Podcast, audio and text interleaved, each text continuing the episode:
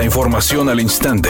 Grupo Radio Alegría presenta ABC Noticias. Información que transforma. ¿Qué tal? Muy buenas tardes, esta es la información. Acompañado de autoridades de Conagua y de Agua y Drenaje de Monterrey, además de empresarios participantes, el gobernador Samuel García abrió la válvula que va a hacer fluir el agua del acueducto El Cuchillo 2, al considerar que hacía un en su cara a quienes buscaban desprestigiar el proyecto, el mandatario estatal reiteró que se había realizado el proyecto presidencial en un tiempo récord. Tras la polémica generada y los cortes intermitentes del servicio, las autoridades realizan el evento denominado La llegada del agua del acueducto 2 a la planta San Roque en Juárez, Nuevo León. Luego del informe que le dio el director del organismo de Cuenca Río Bravo de la Conagua, Luis Carlos Alatorre Sejudo, de que a las 5 de la mañana de este viernes se sumaron a la red de distribución de agua potable de Monterrey mil litros por segundo del vital líquido derivado de las obras que corresponden a la primera etapa del acueducto El Cuchillo 2. El presidente Andrés Manuel López Obrador felicitó a los trabajadores que hicieron posible estas obras. También felicitó a la Conagua y al organismo Agua y Drenaje de Monterrey. Cuando entre todo el agua, que son 5 mil litros por segundo, van a tener como 40-50% más del agua disponible, lo que les va a permitir tener agua sin escasez mínimo 6 años. Es una obra importantísima.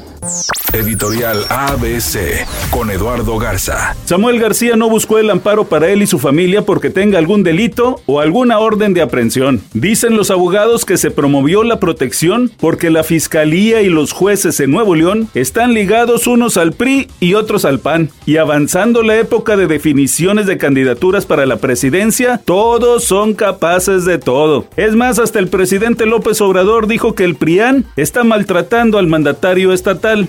Así están las cosas en blanco y negro. Y que conste, no estoy criticando, solo estoy comentando y nada más.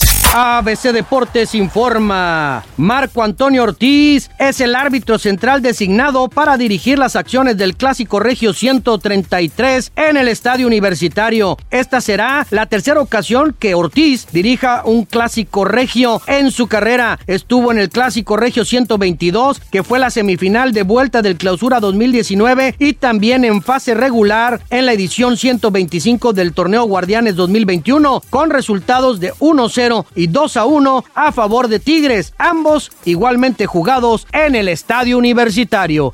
Después de que Mariana Ochoa, integrante del grupo OV7, criticó a las chicas del grupo JNS, mejor conocido como Jeans, de que bailaban con flojera, una de las Jeans, Regina Murguía, ya le contestó y dijo que las críticas son bienvenidas, pero que si tiene su teléfono, ¿por qué no le mandó un mensaje directo en lugar de hacerlo público en las redes sociales? Que eso es querer llamar la atención. Redacción y voz Eduardo Garza Hinojosa. Tenga usted una excelente tarde. ABC Noticias. Información que transforma.